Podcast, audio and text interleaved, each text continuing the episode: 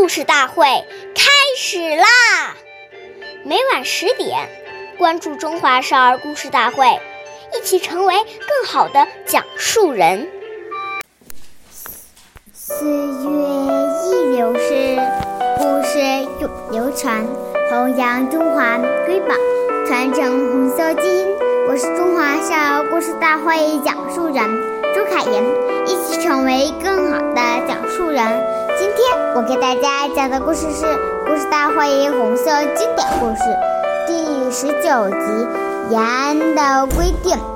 在延安有一条不成文的规定：骑马或乘车路遇。负重的老乡都要停下来帮助老乡。总司令朱德爷爷一次骑马从桥儿道沟回延安，路上看见一位老乡背着一袋粮食艰难地走着，于是翻身下来下马，让老乡把粮食放在马背上，自己与老乡。一路步行聊天，一直把粮食送到老乡家里。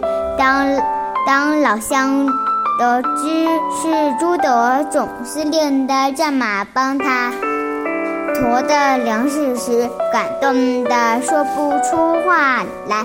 感谢大，谢谢大家收听，关注中华少儿故事大会，一起成为更好的讲述人。我们下期节目再见。